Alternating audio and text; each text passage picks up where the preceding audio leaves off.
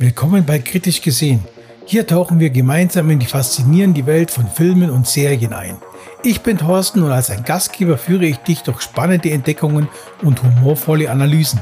Wir erkunden neue Blockbuster, Indie-Schätze, fesselnde Serien und Klassiker. Schnapp dir eine Tasse Kaffee und begleite mich auf dieser abenteuerlichen Reise durch die audiovisuelle Unterhaltung. Bei Kritisch gesehen wartet ein aufregendes Erlebnis auf uns beide. Los geht's! Hallo zusammen, hier spricht Thorsten und ich begrüße euch zu einer neuen Folge von Kritisch gesehen. In unserer heutigen Episode nehmen wir uns den globalen Superhit Barbie vor und hinterfragen, ob Kunst tatsächlich über Kommerz triumphieren kann. War es tatsächlich ein visionärer Coup, der auf beispielloser Brillanz beruht, oder war es einfach ein letzter verzweifelter Versuch, das Ruder herumzureißen? Hm. Ja, wie dem auch sei, viele von uns konnten ihr Unglauben kaum verbergen, als Warner Brothers und der Spielzeuggigant Mattel, Greta Gerwing und Noah Baumbach zwei bemerkenswerte, aber überraschende Persönlichkeiten für die Rettung des Barbie-Kinofilms aus dem Fegefeuer der Produktion einsetzten. Es schien wirklich so absurd, als würde man einen Aktivisten der letzten Generation bitten, eine Marketingkampagne für VW zu leiten. Jeder erwartete, dass Gerwing, die feministische Regisseurin von Lady Bird und Little Woman, und ihr Ehemann Baumbach, der Indie-Filmemacher hinter Faces H, jeden Moment aus dem Projekt aussteigen würden. Oder dass wenigstens einer der Beteiligten an dieser scheinbar absurden Mischung aus Kunst und Kommerz die Reißleine ziehen würde. Aber zur Überraschung aller blieben die angekündigten Regisseure an Bord und der Barbie-Film ist tatsächlich auf dem besten Weg, ein weltweiter Kassenschlager zu werden. Er übertrifft sogar Christopher Nolans 100 Millionen Dollar Epos Oppenheimer und macht das mit einer unerwartet kritischen und sogar antikapitalistischen Botschaft. Der Film ist eine ja, rosa eingefärbte Satire, die sich gegen das Patriarchat des äh, Faschismus ausspricht.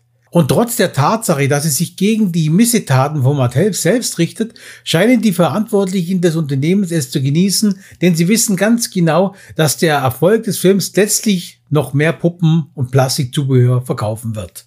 Im Film Der Barbie, gespielt von Margot Robbie und viele andere Barbies zeigt, die ihren Alltag in der fantastischen Welt von Barbieland verbringen, wird die männliche Hauptfigur Ken, hier gespielt von Ryan Gosling, als eine bloße Augenweide dargestellt.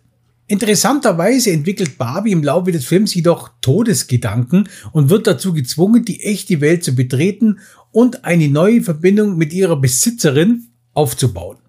Diese Mission beginnt jedoch unter schlechten Vorzeichen.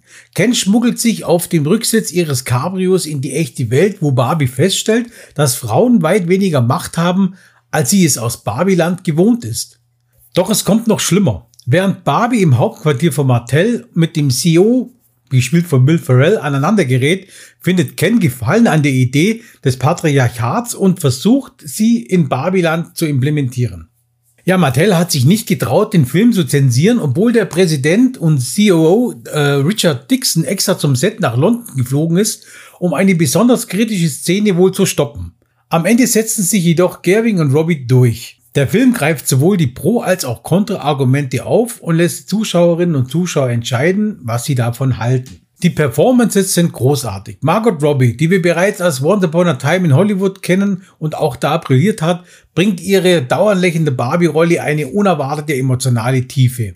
Ryan Gosling, den wir bereits aus Drive kennen, liefert als Ken eine seiner besten Leistungen in seiner Karriere ab. Barbie ist ein spektakuläres visuelles Erlebnis, das sowohl Fans des klassischen Films als auch Kritiker gleichermaßen anspricht. Gerwing schafft es, eine satirische Komödie zu inszenieren, die sowohl für Erwachsene als auch für junge Barbie-Fans geeignet ist. Trotz der gewagten Satire und des schwarzen Humors ist es ein Film, der die künstlerische Vision über den Kommerz stellt. Zusammenfassend lässt sich sagen, dass der Barbie-Film ein ja unerwartetes Kunstwerk ist, das viele überrascht hat. Es ist ein humorvoller und gleichzeitig tiefgründiger Blick auf gesellschaftliche Normen und Erwartungen, verpackt in eine bunte satirische Komödie. Es ist definitiv ein Film, den man gesehen haben muss. Also worauf wartet ihr noch? Schnappt ihr deinen Popcorn, schnappt dir ein Getränk und macht dich bereit für eine Fahrt ins Babyland. So ihr Lieben, und damit neigt sich eine weitere spannende Folge von Kritisch gesehen dem Ende entgegen. Ich hoffe, ihr hattet Spaß dabei und äh, würde mich natürlich sehr freuen, wenn ihr den Podcast abonnieren würdet. Besucht mich auch gerne auf meinem YouTube-Kanal, da findet ihr den Podcast auch. Ich würde mich natürlich auch sehr freuen, wenn ihr den Kanal abonnieren würdet. Lasst ein Like da. Ihr wisst ja, so ein Däumchen ist immer ein Träumchen. Schreibt mir gerne in die Kommentare, was ihr von meiner Kritik und von den Filmen haltet. Bin sehr gespannt auf euren Input. Bis dahin, macht es gut. Ciao. Das war's für diese Folge von Kritisch gesehen. Ich hoffe, du hattest Spaß und konntest neue Perspektiven entdecken. Vergiss nicht, diesen Podcast zu abonnieren und mir Feedback zu geben, um gemeinsam noch tiefer einzutauchen. Bis zur nächsten Folge. Bleib neugierig, kritisch und unterhalten. Ich freue mich darauf, bald wieder mit dir in die audiovisuelle Welt einzutauchen. Bis zum nächsten Mal und tschüss.